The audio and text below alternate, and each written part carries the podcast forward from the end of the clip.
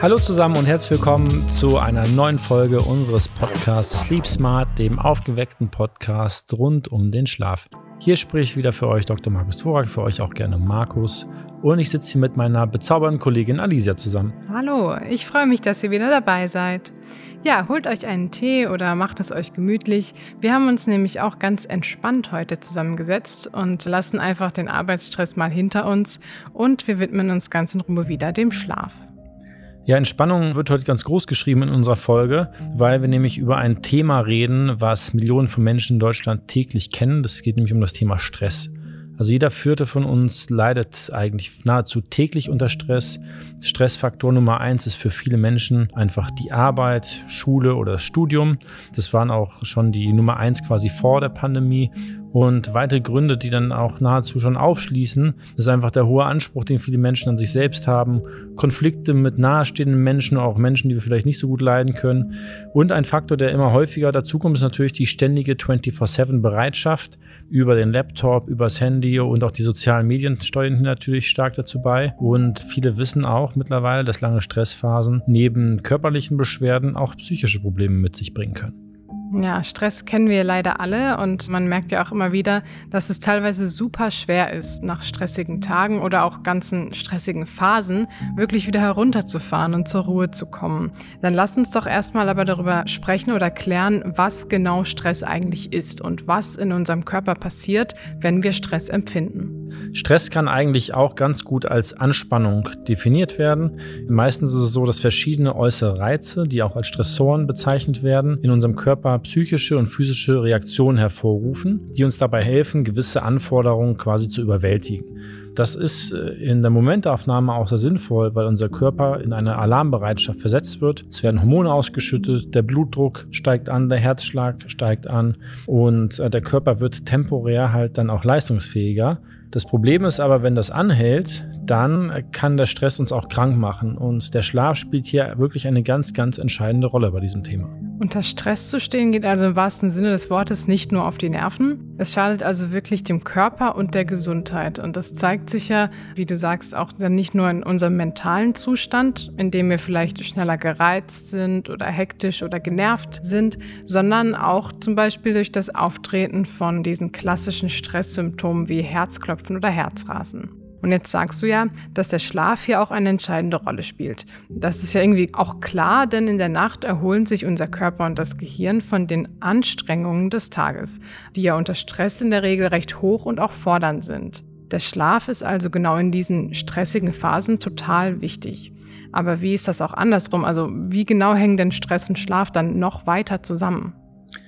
Es gibt hier wirklich einen unmittelbaren Zusammenhang. Über 80 Prozent der Schlafprobleme hängen mit Stress oder stressbezogenen Faktoren auch zusammen. Und der schlechte Schlaf, den wir dann durch diesen Stress einfach haben, wirkt sich im Umkehrschluss auch wieder auf die Leistungsfähigkeit und das Wohlbefinden am nächsten Tag aus. Man ist dann abgeschlagen, weniger leistungsfähig, hat auch ein häufiges Risiko für Depressionen oder Niedergeschlagenheit. Und das ist quasi so eine Art Teufelskreis, weil wenn ich dann tagsüber weniger leistungsfähig bin oder ausgebrannt bin oder vielleicht dadurch auch wieder mehr Stress habe, weil ich nicht so produktiv bin, dann kann es auch sein, dass ich wieder am Abend mehr Schwierigkeiten habe, ins Bett zu gehen, weil ich schlechter abends entspannen und runterfahren kann. Das heißt, Stress allein schadet uns ja ohnehin schon, aber ähm, stört zusätzlich auch den Schlaf und verhindert dann ja eigentlich, dass wir uns in der Nacht auch gut erholen, richtig?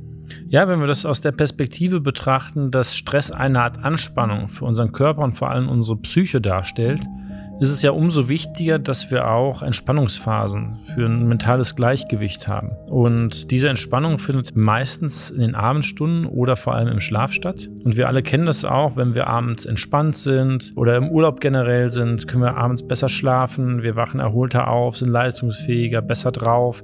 Das ist einfach dann so ein positiver Kreislauf, den wir haben. Stress zieht das Ganze ins Negative. Stress stört dagegen unser Schlafverhalten, indem es einerseits die Einschlafzeit deutlich verlängert, weil wir schlechter runterkommen. Liegt unter anderem auch daran, dass wir ein Stresshormon, wie zum Beispiel das Cortisol, höher reguliert haben oder auch das Adrenalin höher reguliert haben, die unseren Körper einfach in Alarmbereitschaft versetzen. Ne? Und das, was wir schon gesprochen haben, hoher Blutdruck, hohe Herzfrequenz, die dadurch entstehen, Gefäße verengen sich, machen uns wirklich bereit für eine gewisse Stresssituation. Das hindert natürlich das Einschlafen. Und äh, auch das Durchschlafen kann durch Stress gestört werden. Und das Problem auf der anderen Seite ist auch, dass diese durch Stress induzierten, ähm, ich sag mal, hormonellen oder physiologischen Veränderungen dazu führen, dass unser Schlaf nicht mehr so regenerativ wird. Also auch das Muskelwachstum kann durch Stresshormone quasi gestört werden. Die Regeneration von Haut, haben wir auch in einer der letzten Folgen gehört, Kollagen kann auch durch Cortisol quasi in der Bildung quasi reduziert werden. Und von daher gibt es einen unmittelbaren Zusammenhang zwischen Stress, den physiologischen Konsequenzen von Stress und der Regenerationsfähigkeit des Schlafes. Und man weiß mittlerweile auch, dass auch Lern- und Gedächtnisprozesse von diesem Faktor Stress negativ beeinflusst werden können. Also im Großen und Ganzen, Stress und Schlaf passt nicht gut zusammen dass Stress unseren Alltag erschwert und insgesamt sehr negativ auf alle Lebensbereiche und eben besonders unseren Schlaf wirkt. Das ist ja also bewiesen, wie du gut zusammengefasst hast. Und ähm, heutzutage ist Stress ja auch, so schade das natürlich ist, irgendwo ein Teil der Gesellschaft und ein Teil des täglichen Lebens geworden. Dagegen sollten wir bestenfalls auch aktiv vorgehen und einerseits natürlich Stress ganz allgemein reduzieren. Wir wissen natürlich alle, dass es sehr oft nicht möglich oder sehr schwer möglich ist, Stress ganz zu reduzieren. Aber das wäre auf jeden Fall ganz wichtig, dass man das versucht. Und andererseits sollten wir auch schauen, dass unser Schlaf und alle wichtigen Funktionen, die damit verbunden sind, nicht langfristig unter dem Stress leiden, oder? Ja, das stimmt. Also auf jeden Fall sollten wir versuchen, dass wir diese Regenerationsphasen über den Tag hinweg regelmäßig einbauen.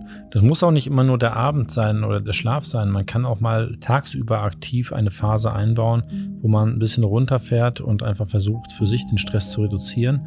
Persönlich mittlerweile weiß man, dass auch so eine Art aktives Entspannen manchmal sinnvoller sein kann als ein passives Ausruhen.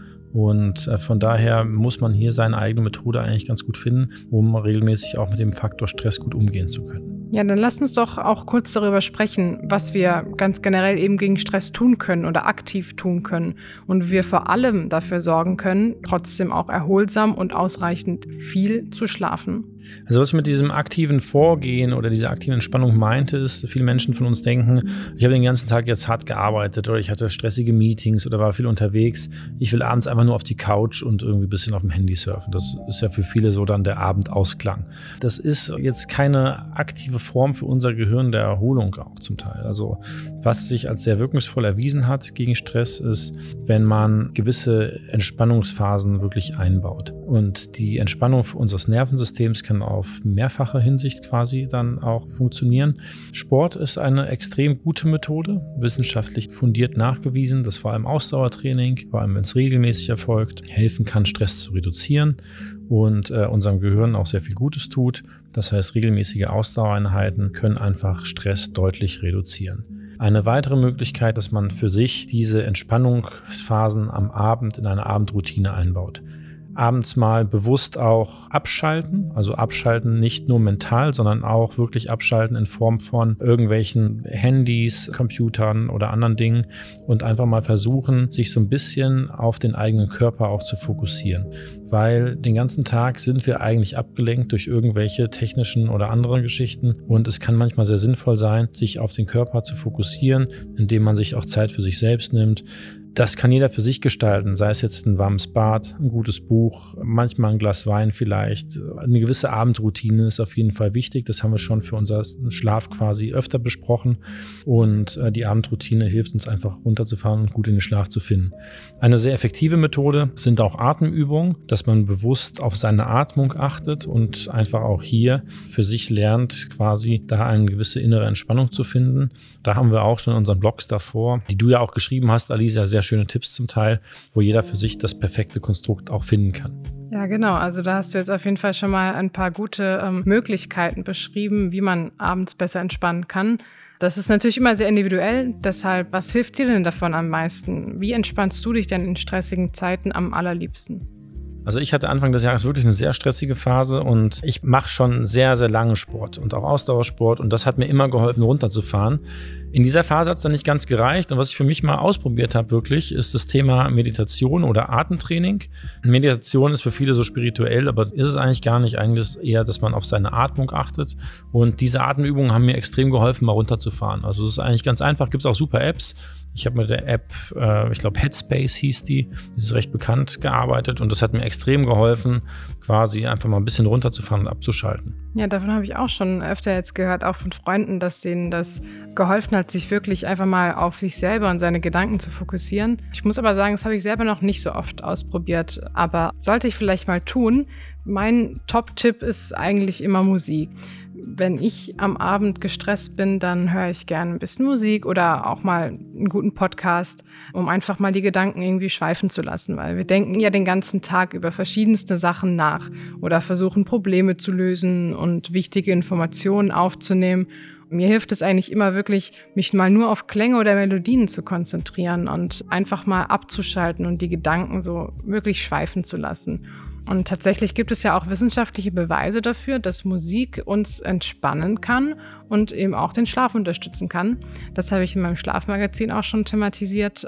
Ist auf jeden Fall ein schöner Artikel, den kann ich jedem weiterempfehlen. Dieser Artikel ähm, mit dem Thema Musik und Klänge und Schlaf. Ähm, ja, und da sagst du was ganz Richtiges. Also Musik kann sicherlich auch helfen, am Abend runterzufahren. Ist auch hier natürlich individuell unterschiedlich. Da ist aber in einer großen Wissenschaft für sich dann das Thema, wie sich Frequenzen, Audiofrequenzen quasi auch aufs Bewusstsein und den Schlaf auswirken. Sollte man mal für sich auch ausprobieren. Wir haben ja auch ein paar Klänge bei uns auf der Website quasi mal, so Schlafmelodien quasi hochgeladen die einen oder anderen können vielleicht auch ganz gut helfen. Einfach mal ausprobieren. Das ist auch ein guter Tipp. Genau. Also man muss einfach selber für sich schauen, was einem am besten helfen kann. Vielleicht auch mal Verschiedenes ausprobieren. Was wir aber grundsätzlich sagen können, ist auf jeden Fall, dass diese gezielte Entspannung am Abend, egal wie wir das jetzt gestalten, dass das helfen kann, Stress zu lindern und eben auch sich gut auf den Schlaf einzustimmen.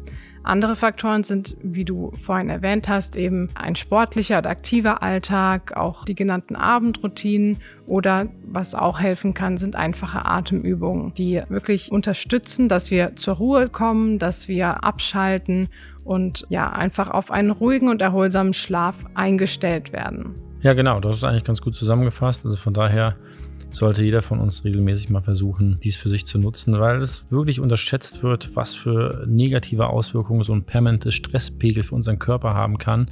Und Folgen sind natürlich vielfältig, bis dahin, dass man nicht nur psychische oder generell auch physische Folgen daraus mit sich trägt, sondern auch ja, am Arbeitsplatz vielleicht dann nicht so leistungsfähig ist oder sogar Krankheitstage hat. Also von daher sollte man auf diese Ruhephasen definitiv achten. Ja, das stimmt. Und in diesem Sinne verabschieden wir uns auch schon wieder für diese Folge. Ich hoffe, ihr wisst spätestens jetzt auf jeden Fall, was zu tun ist oder wie ihr euch helfen könnt, bevor der Stress mal wieder die Überhand gewinnt und euch schlaflose Nächte bereitet. Macht euch jetzt noch auf jeden Fall einen entspannten Abend oder morgen oder wann immer den Podcast hört und ähm, hört auch beim nächsten Mal wieder rein, denn wir freuen uns auf euch und wünschen euch bis dahin viele erholsame und entspannte Nächte. Jetzt schaltet mal ab und äh, auf jeden Fall beim nächsten Mal wieder an. Also bis bald.